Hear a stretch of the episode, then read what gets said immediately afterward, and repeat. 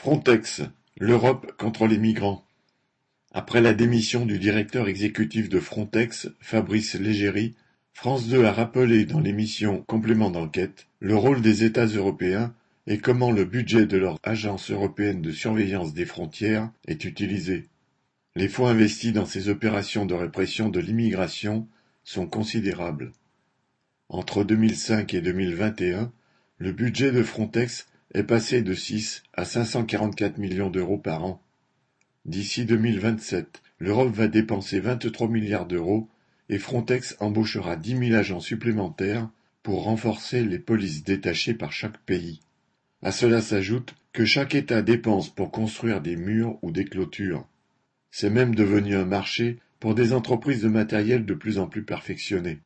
Drones ou nouveaux modèles d'hélicoptères d'Airbus Barbelés équipés de petits harpons en lame de rasoir, spécialité d'une société espagnole, nouvelle caméra thermique capable de repérer une présence jusqu'à 20 km de distance, vantée par une commerciale française. Tout cela compose un marché très dynamique et profitable, selon les dires des industriels de la défense. Le résultat de cette politique inhumaine se compte en milliers de noyés, de blessés graves, voire de morts sur ces barbelés harpons, en milliers de femmes, d'hommes et d'enfants enfermés dans des camps, pourchassés sur les frontières, mais qui de toute façon ne renonceront jamais à essayer de vivre loin de la misère et des conflits. Sylvie Maréchal